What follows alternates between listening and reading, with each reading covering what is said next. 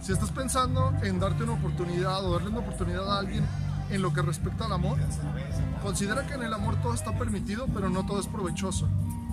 Muchas veces en nuestra búsqueda de, de algo nuevo, aceptamos cosas que realmente no son nuevas y buscamos aceptación inclusive con personas que alguna vez nos lastimaron. Y buscamos aceptación con estas personas porque pensamos que no podemos atraer algo más y pensamos que no podemos encontrar cosas mejores. Todo lo que un día vivimos no lo vamos a poder cambiar. Pero tú dentro de lo que tú eres y de lo que tú haces, con todas las experiencias que has vivido, cada día tienes la posibilidad de cambiar y cada día tienes la posibilidad de ser un mejor, una mejor persona y ser un mejor yo, entregar un mejor tú a cada persona que te encuentras al paso de tu vida, en cada momento y en cada lugar y en cada día.